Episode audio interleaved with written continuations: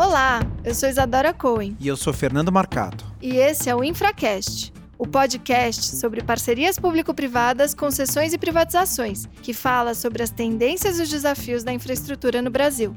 Se você é um profissional interessado na área de privatizações e infraestrutura, ou um jornalista que cobre essa área, ou talvez um estudioso sobre o tema, esse é o seu podcast.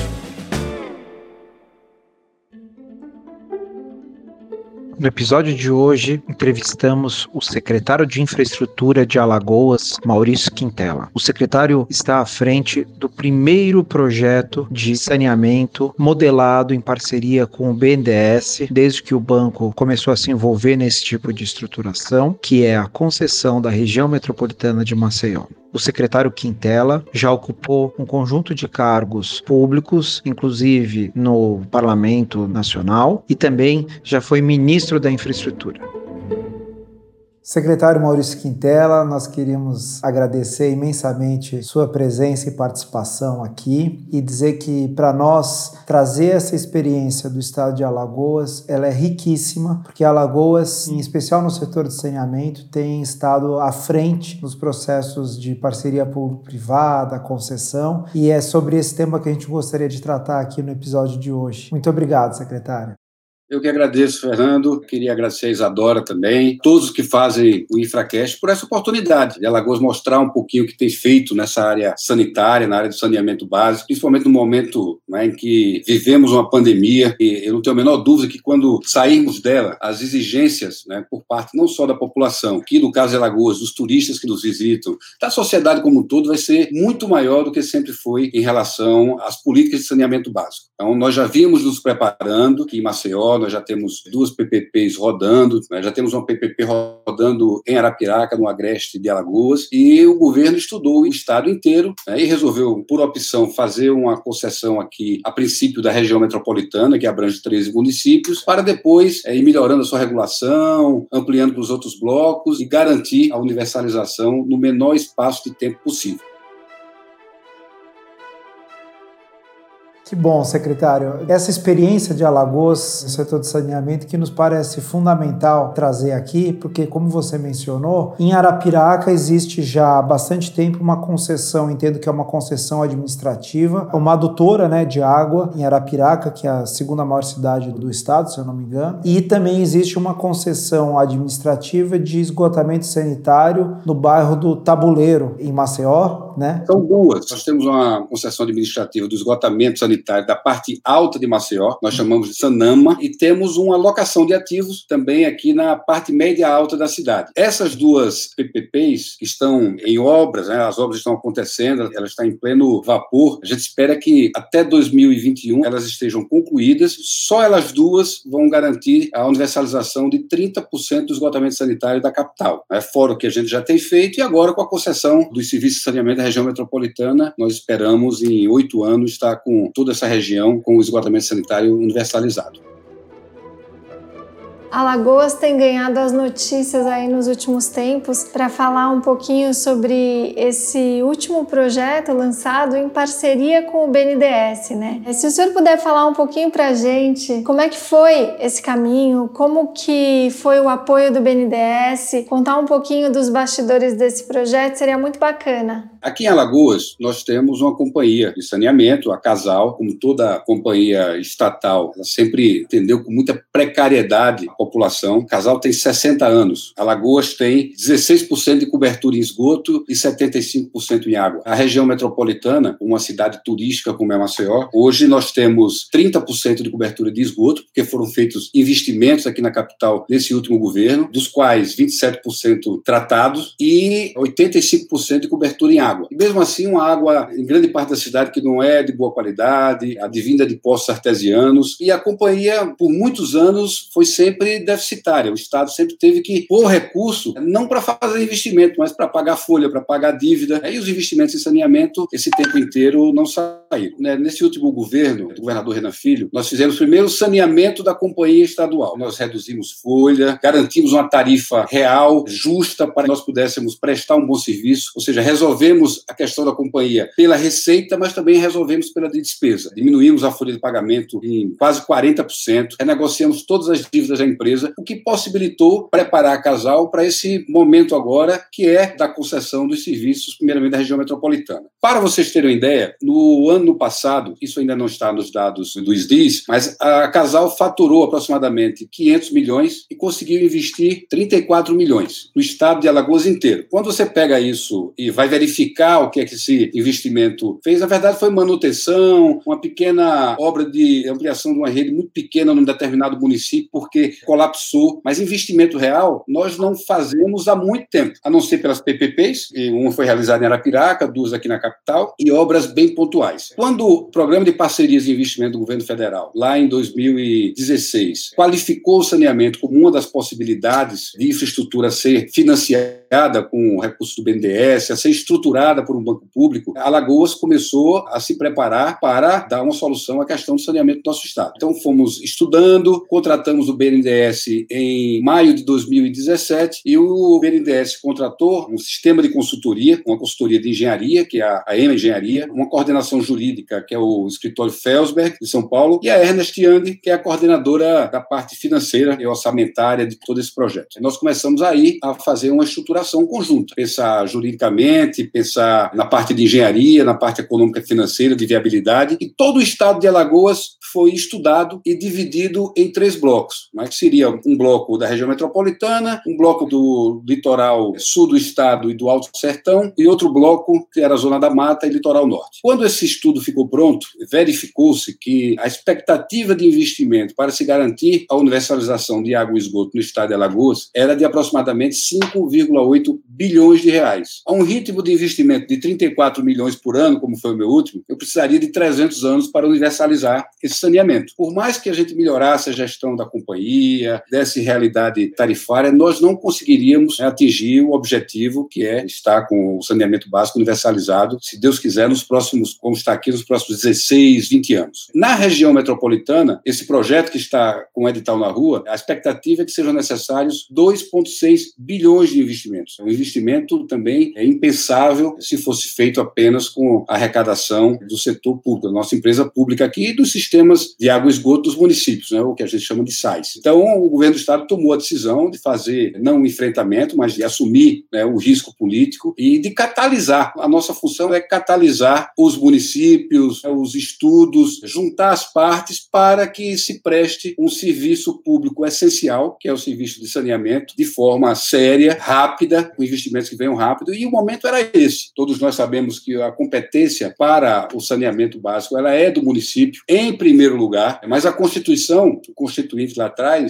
ele também pensou na possibilidade de o município não se preocupar, não fazer, ou por omissão, ou até por impossibilidade financeira mesmo, enfim, e garantiu um segundo tipo de competência, competência regional. Se os municípios se reunirem numa entidade metropolitana, a Assembleia Legislativa daquele estado aprovar uma lei complementar que crie essa região metropolitana, e esses municípios decidirem delegar essa competência para o estado catalisar é juntar as partes, estruturar os estudos e, ao final, licitar, ela pode ser feita. E a participação dos municípios, desde que se tenha a maioria dos votos, do peso do, de cada município que formam uma determinada região metropolitana, ela é compulsória. Ou seja, o município ele não pode, uma vez aprovada a lei, uma vez a região metropolitana se reunir com a sua governança. Nós aprovamos a lei na Assembleia, você tem uma governança, com cada município tem o seu peso, o Estado tem o seu peso, a sociedade civil tem o seu também, mas você poderia ter um município no meio desse grupo que dissesse assim: não, eu não quero participar disso. E nem participava, nem resolvia o seu problema. Quando o município não resolve o seu saneamento, ele impacta o meio ambiente, ele impacta a sociedade de várias formas, com a saúde, a poluição de um manancial. Por isso que esse modelo jurídico, ele não é inédito no Brasil. Já aconteceu na região metropolitana de São Paulo e já aconteceu na região metropolitana do Rio de Janeiro. Me parece que com outros serviços públicos, me parece que de transportes. O STF já tem posição firmada em relação a essa competência da região metropolitana. O processo caminhou com muita tranquilidade, nós conversamos com todos os municípios, todos apoiaram, Claro que houve uma resistência de um ou de outro, mas ao final está todo mundo junto, fizemos todo o nosso procedimento de audiência pública, de perguntas e respostas, criamos a entidade metropolitana, nos reunimos, autorizamos o Estado a fazer a licitação,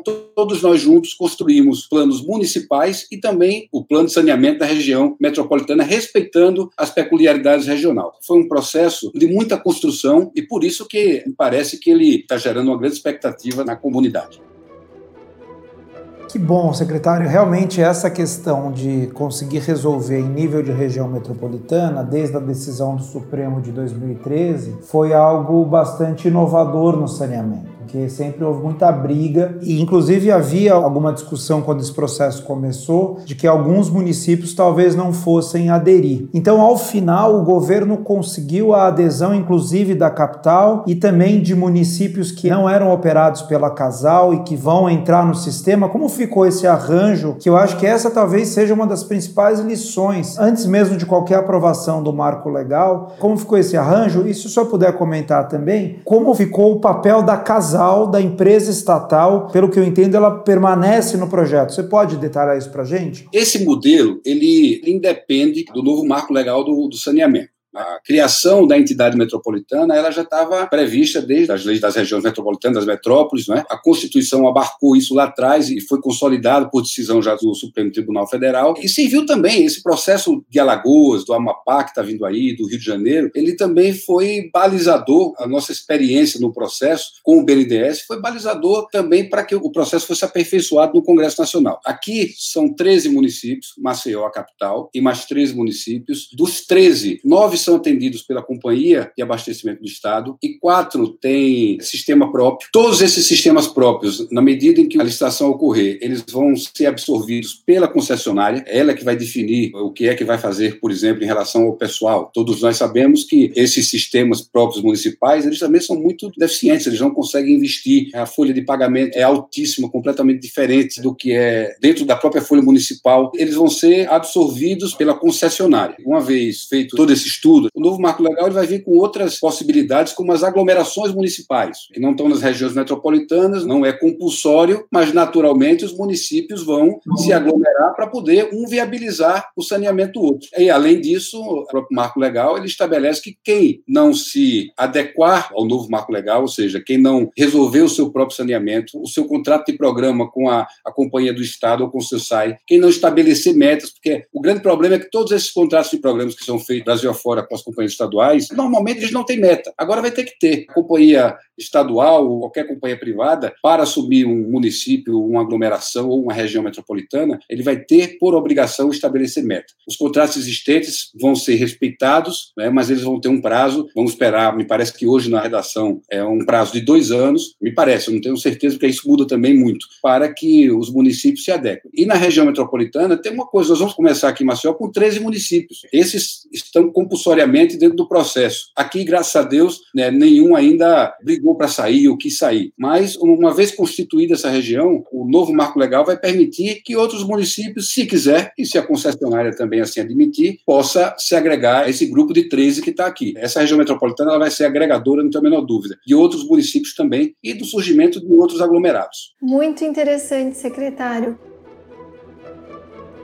E me conta uma coisa, quando a gente começou a ouvir sobre o processo da Casal, muito se noticiou a respeito de uma eventual privatização, né? E o BNDES falava em privatização. Me conta quais foram os motivos pelos quais se optou por fazer três blocos de delegação, né? Três blocos de concessão, ao invés de se partir para uma privatização, por assim dizer, da companhia. E se eu posso adicionar, por que manter a Casal, se eu não me engano, na produção da água? O contrato é firmado com a região metropolitana, mas a Casal permanece como fornecedora da água. Você pode explicar isso melhor para a gente? Nós optamos pelo modelo de concessão porque quando lá atrás se avaliou o valor da Casal, do mercado naquele momento, sem se fazer os ajustes que precisavam se fazer, sem resolver sua dívida, sem resolver sua folha, o valor que a Casal teria para uma privatização seria muito pequeno e isso talvez não fosse compreendido pela sociedade. Então, nós preferimos preferimos o caminho da concessão, do investimento do privado, isso vai agregar o patrimônio público e depois de 30 anos isso poderia voltar para a administração pública. Como aconteceu, na hora que você privatiza, você vende. Né? Vendeu, acabou. É privado, se der certo, uma maravilha, se der errado, você corre um risco muito grande. A concessão, ela tem um,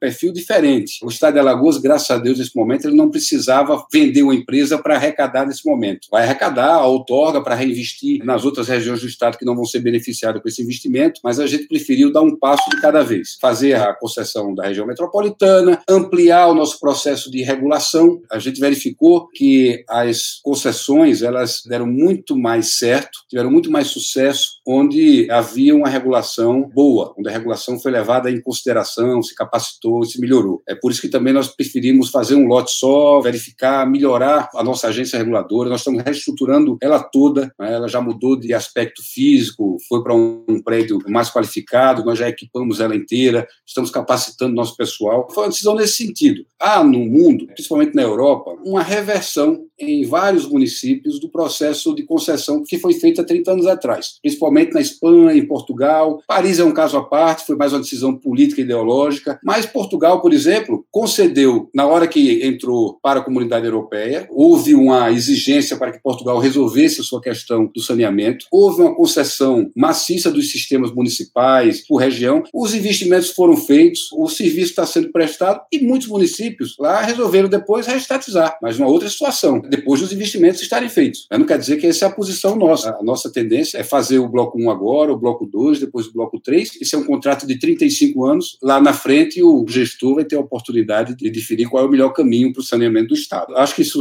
explica um pouquinho né, a linha da nossa decisão. Participação da casal nesse modelo, como é que fica? Como saneamento ele é, nós vivemos de subsídio cruzado, é um município, aqui a região metropolitana, posso chamar, é o filé do Estado, mas você tem municípios pequenos que, por si só, não suportam um processo de concessão e nós não temos uma legislação ainda definida, o marco legal não está aprovado ainda para ver como é que vai ficar o investimento nesses outros municípios, é fundamental que a Casal continue prestando um bom serviço e ampliando, fazendo investimento nas outras regiões do Estado. O subsídio cruzado, de uma forma ou de outra, ele precisa continuar existindo aqui ainda. Então, qual foi a fórmula que nós encontramos para fazer a concessão na região metropolitana, garantir a universalização de 50% da região mais densa do Estado e manter a capacidade de investimento nos outros municípios, enquanto o Estado não decide fazer os outros processos de concessão. Foi manter a Casal no processo. A Casal ela vai continuar captando na produção, na captação, produção e tratamento da água bruta, vai entregar essa água num reservatório tratada, cumprindo, claro, os indicadores que estão em contrato, enfim, e vai vender essa água por metro cúbico para o concessionário privado. Com essa receita da água, e nós trabalhamos esse valor da água que o concessionário vai pagar a Casal, ele foi projetado para dar sustentabilidade à casal para que ela possa operar no interior. O princípio foi daí. Nós vamos conceder desde que a casal continue podendo se sustentar. Claro que também nós trabalhamos para que a casal se sustente desde que ela faça também o seu dever de casa. Ela vai precisar continuar sendo eficiente. Vai ter a receita da água, mas vai precisar também ampliar o seu investimento no Estado, cuidar bem da sua dívida, para que não haja um desequilíbrio nisso aí. Então ela vai produzir água, vai vender essa água para o concessionário privado, que vai fazer a distribuição e a parte comercial, que é o que o privado faz de melhor nesse sistema. Então, nós conseguimos esse equilíbrio e acho que foi muito bem aceito pelo mercado, pela comunidade, todos os market sounds, os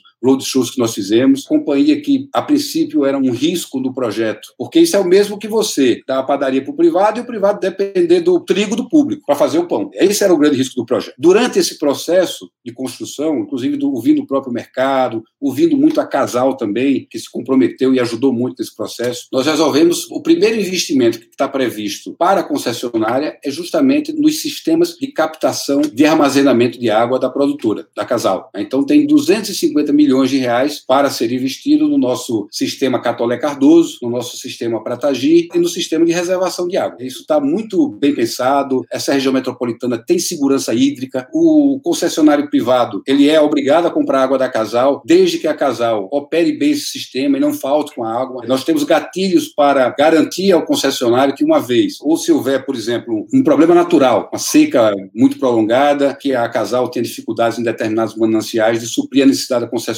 a concessionária aí sim está autorizada a buscar outro caminho. Ela vai poder ter, em outras regiões do estado, captação de gatilho lá esperando. Isso também era uma coisa muito importante para a gente, só para vocês terem ideia como isso é tudo interligado, na questão das garantias. Por exemplo, as PPPs aqui de Maceió, elas têm como garantia os recebíveis de água da Casal. Esses recebíveis de água da Casal passam a não ser mais da Casal, passam a ser do concessionário. Nós oferecemos essa troca, eles vão trocar esses recebíveis que antes eram da Casal, pela operação de água, pelos recebíveis agora da venda de água da Casal para o setor privado. Algumas empresas disseram assim, não, mas isso é um risco muito grande, porque se a Casal tiver problema, ela para de receber a água. Nós deixamos isso tudo muito amarrado para que ambas as partes, inclusive os contratos que nós já fizemos anteriormente, sejam respeitados e tenham segurança. Secretário, realmente dá orgulho da gente ver que esse programa começou lá atrás, em 2016, né, quando o BNDES anunciou esse processo e que Alagoas é o primeiro projeto, né, o pioneiro desse projeto, mas eu acho que só foi possível porque Alagoas já tinha um histórico, como a gente já mencionou aqui, de concessões PVPs. Nosso amigo Álvaro Menezes, que foi presidente da Casal e fez esse trabalho, né, realmente fez muito bem e eu acho que esse trabalho de vocês de costurarem todos esses players realmente é uma coisa inovadora que precisa ser muito bem estudada e divulgada. Mas tem um ponto que sempre chama atenção quando a gente fala de concessão ou privatização no setor de saneamento, que é o discurso de privatizar a água. E existe resistência, por vezes, da população, do corpo técnico das empresas estatais, que por vezes são contrários a esse movimento. Como que o governo enfrentou e qual é a expectativa aí para essa abertura de envelopes? Como que está a atenção contra, vamos dizer, em função desse discurso? O Brasil, na verdade, ele mudou muito nesses últimos quatro, cinco anos. Antigamente, se falar em privatização era um palavrão. Se falar, por exemplo, em reforma da Previdência, era da mesma forma. Eu sei que eu fui parlamentar há 16 anos, 22, 16 no Congresso Nacional, e sempre fui a favor da reforma da Previdência, mas tive muita dificuldade. Paguei, inclusive, muito caro na campanha passada porque defendia a reforma. Quem é que podia imaginar que ano passado nós iríamos ter manifestações pedindo uma reforma da Previdência de um trilhão? Há uma mudança de mentalidade. Nós tivemos concessões que umas deram problemas, mas muitas concessões que deram certo. As pessoas já viajaram nos aeroportos que foram concedidos, as dificuldades que eram os aeroportos públicos para os serviços que estão hoje prestados nos aeroportos novos, as estradas, rodovias que foram privatizadas, os mercados, os portos, a revolução que houve no setor portuário com a chegada dos terminais de uso privado também, as companhias elétricas. A população começou a verificar que isso não era ruim assim, é muito pelo contrário. Vamos pegar o dinheiro do Estado, em vez de gastar em áreas que você tem um setor privado que está pronto para gastar, vamos gastar em educação, em saúde, em segurança. Aqui, por exemplo, em Alagoas, nós não tivemos nenhum tipo de mobilização ou manifestação popular. Nós tivemos, claro, uma resistência ideológica, alguns partidos. Foi muito conversado isso, nós trabalhamos isso muito politicamente, explicando o projeto. Uma parte dos servidores da Casal também, natural, pelo que representa o sistema, por quanto ganha hoje um servidor de uma estatal, quanto é que ganha esse mesmo servidor de uma empresa privada para fazer o mesmo serviço é um desequilíbrio violento. Aqui nós temos, não são todos, mas nós temos engenheiro na Casal ganhando 35 mil, 40 mil reais, enquanto os engenheiros da Secretaria de Infraestrutura, que eu trabalho, ganham 5, 6, quando já estão lá há um bom tempo. Então, não houve esse tipo de reação da população, muito pelo contrário. A reação do setor produtivo, das pessoas, ela é muito positiva. E o servidor da Casal, ele acabou entendendo você não tem como rebater os argumentos. É, arrecada 500 milhões, investe 30, a gente precisa de 5 bi para poder é, universalizar. Está aqui a folha salarial da Casal, está aqui a folha salarial do Estado. A Casal tem 62 anos, conseguiu garantir a cobertura de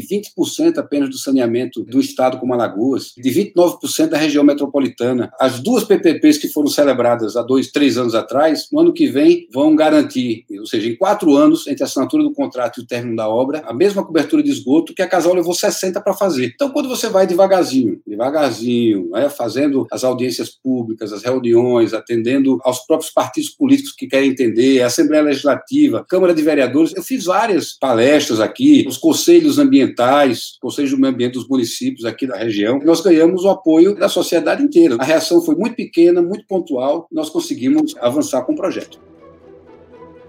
A gente estava aqui pensando, Alagoas já tem nesse setor de saneamento uma experiência muito interessante de ter testado vários modelos justamente para a modernização dos serviços de saneamento. Já tem concessões, tem aí locação de ativos, as concessões administrativas, né, as PPPs. Imagino que tem aí uma experiência que foi bastante aproveitada nesse novo projeto que agora foi lançado. Se puder comentar um pouquinho sobre como foi feito o mapeamento dos riscos e também como foi feita a tomada de decisão por se adotar um novo modelo, né, diferente dos que já foram testados no âmbito aí da casal. E você mesmo mencionou como super importante e já tem uma explicação muito robusta sobre isso, o mapeamento desse risco político, como ele foi mitigado, a estruturação das garantias para permitir uma maior atração para os investidores. Eu percebi, e isso está muito contundente também na sua fala, que vocês fizeram uma boa abordagem e sondagem do mercado. Conta um pouquinho para a gente como que foi essa avaliação de qual era o modelo mais apropriado diante de todos os disponíveis e de como foi esse mapeamento dos riscos tanto para o saneamento como para a maioria das infraestruturas, você tem uma cesta de possibilidades. E você deve usar aquele modelo que é mais eficiente para as características regionais, de população. Você tem que analisar, no caso da Casal, prestação de serviço da empresa não só aqui na região metropolitana, mas a responsabilidade que o Estado tem em continuar prestando um bom serviço nas outras regiões do Estado. E é óbvio que o gestor ele também tem que pensar em como a população vai compreender aquela tomada de decisão. Aqui em Alagoas, a gente tinha, por exemplo, duas opções quando nós chegamos ao governo. Uma era fazer uma outra PPP, que já estava, que nós já tínhamos feito, inclusive, uma PMI, a gente já tinha uma PMI. Essa PPP poderia ter sido até mais rápida do que essa contratação do BNDES, e ela garantiria a universalização de Maceió, talvez quatro, cinco anos. O governador de Alagoas pegou Maceió com 35, resolveu mais 35 com as duas PPPs que estão em andamento, e os últimos 30 é, iria fazer e talvez até entregar uma capital 100% saneada saneada. Mas, é, é, por outro lado, nós víamos que esse momento era um momento de grande oportunidade para o saneamento como um todo. Que se Alagoas estruturasse bem esse projeto e saísse na frente, nós tínhamos, apesar da nossa chance de entregar um volume de obra grande no nosso governo ser pequena, a gente não colha os frutos políticos dessa concessão, a gente optou pela responsabilidade em garantir um investimento de longo prazo. Você sabe que a pior parte do saneamento é quando você começa o tratamento, a quebrar a rua, e o volume de obra aqui vai ser gigantesco Maceió. Nós temos duas PPPs andando, aqui vão ser 250 milhões, 350 milhões por ano em investimentos que vão ter que ser feitos. Dentro de uma cidade como Maceió e das cidades que circunvizinhas, vai ser o maior canteiro de obra que essa cidade já viu. E isso vai incomodar. Nós apostamos na política do investimento a longo prazo. Por isso a gente preferiu ir mais devagar, não fazer o estado inteiro, fazer a região metropolitana, preparar a regulação. Né? A regulação é fundamental, porque se uma concessão ela tiver problemas, ela é um casamento de 35 anos, você vai ter nesse período problemas econômicos, crises. A gente tem uma pandemia agora, mas eu, por exemplo, sofri demais quando fui ministro dos Transportes, Portos e Aviação Civil com as rodovias dos aeroportos. É muito fácil para mim você ser engenheiro de obra feita e dizer que aquilo foi errado, o modelo foi errado. Os estudos eles foram a base dos estudos para os aeroportos daqueles lotes e das rodovias, o que a gente chama de terceira etapa das rodovias do país, foi 2013. 2013 o Brasil crescia 3,5% ao ano, e crescia 3,5% ao ano. A expectativa era que continuasse crescendo a 3,5%. Né? De repente veio a crise de 2014, as concessões estavam ainda no começo, na fase de investimento, e muitas realmente deram problemas. Problemas que nos fizeram aprender também. A partir daí, nós tivemos a medida provisória da devolução, criamos o instituto que não tinha da devolução amigável das concessões, o instituto da arbitragem no Brasil, que está resolvendo aí muito problema. Enfim, salvamos concessões importantes, como o aeroporto de Guarulhos, o aeroporto do Rio de Janeiro do Galeão, várias rodovias. A experiência, inclusive com o erro do passado, nos fez avançar muito nisso. Então a gente preferiu aqui em Alagoas também não correr tanto risco e fazendo paulatinamente e aproveitando as oportunidades. A oportunidade que a gente tinha agora, o marco legal de saneamento estava sendo já discutido, a política de saneamento estava qualificada no PPI e o Estado tinha um grupo qualificado para estruturar esse projeto junto com o BNDES. Então nós apostamos, com aposta política, né, o governador soube pôr as pessoas certas nas secretarias que precisavam dessa resposta, que tinham experiência com PPPs, e a nossa expectativa expectativa é muito boa. Que experiência interessante e a gente vê assim o seu pleno conhecimento não só no setor de saneamento. Então, como o senhor já foi inclusive ministro, né? Acho que é importante o senhor puder trazer para a gente quando a gente olha para o estado de Alagoas, saindo um pouco de saneamento, quais são os demais projetos que estão aí no pipeline? O que que o governo do estado está pensando aí para os próximos anos, em especial dentro de modelos com parceria público-privada, com a iniciativa privada? Alagoas é um estado que teve um governo muito agressivo e que realizou muito na área de infraestrutura estadual, que foi o governo é, Renan Filhos no seu primeiro governo e agora está sendo também. Nós tivemos aqui a oportunidade que foi ter dois ministros de Estado. Eu tive a honra de ser ministro dos Transportes, Pós e Aviação Civil e nós também tivemos aqui na mesma época o ministro do Turismo, que foi o Marcos Beltrão. Eram duas pastas que eram fundamentais para o estado de Alagoas, turismo e infraestrutura né, para o nosso estado, e nós conseguimos trabalhar bastante aqui em Alagoas. Então, na área de infraestrutura, por exemplo, é, nós recuperamos toda a nossa malha estadual. Estamos agora finalizando a duplicação da nossa BR-101 e eu pude avançar muito na BR-101 em todo o Nordeste na duplicação. Nós dragamos o Porto de Maceió. O Porto de Maceió está dragado, é um dos poucos portos no Brasil que estão prontos para receber infraestrutura nova. Ontem o Ministério, inclusive, anunciou aqui o leilão para o arrendamento do nosso terminal de cargas gerais. Isso só foi possível graças à dragagem que foi feita aqui em Maceió. Com os investimentos do governo federal e do governo do estado, Alagoas Alagoas hoje tem, segundo a última pesquisa da CNT, as últimas duas pesquisas, nós fomos a segunda melhor malha federal do Brasil, perdendo para São Paulo, só que São Paulo é tudo privatizado, aqui não. Foi investimento público. Ano passado, em 2019, Alagoas foi considerada a melhor malha do país. Então, nós estamos bem servidos em rodovia, o nosso porto está preparado para receber os investimentos. O nosso aeroporto também foi agora concedido no lote do Nordeste para uma empresa que é muito forte, que é a ENA a espanhola. O saneamento, nós estamos agora avançando com a concessão da região metropolitana, né, já tínhamos essa experiência. O Estado tem um empréstimo agora com o Banco Andino de Desenvolvimento de aproximadamente 700 milhões de reais e mais 300 milhões da Caixa Econômica. Praticamente todo ele vai ser investido em duplicação de rodovias e em equipamentos turísticos. Nós vamos fazer, por exemplo, que não está aqui nessa conversa nossa, mas está no empréstimo da CAF, todo o saneamento, o esgotamento sanitário e a água dos municípios do litoral norte de Alagoas, que é ali São Miguel dos Milagres, Porto de Pedras, Marabugi. É um produto turístico diferenciadíssimo que nós temos aqui e que não tem saneamento básico. O aeroporto de Maragogi, que foi um projeto que nós começamos ainda quando eu era ministro dos Transportes, mas demorou tanto que o governador agora resolveu fazer com recurso próprio também. Vai ser licitado toda a parte de terraplanagem, de pista, de tudo, agora até o final do ano. A gente quer também entregar o aeroporto de Maragogi ainda nesse governo. Então tem muita coisa interessante acontecendo em Alagoas. A pandemia atrapalhou um pouco, nos afastou assim, mas foi durante a pandemia que nós finalizamos, por exemplo, o processo de concessão do saneamento. Trabalhamos muito aqui por videoconferência com o BNDES, com os prefeitos, as consultorias. Foi muito interessante. Aprendemos muito também nesse período. A CAF também nós estruturamos, aprovamos no Senado, definimos os projetos. Os projetos já estão, em grande maioria, prontos para serem licitados. Vamos pegar esse inverno agora para licitar os projetos, para entrar no verão aí, outubro, novembro, com essas obras todas na rua.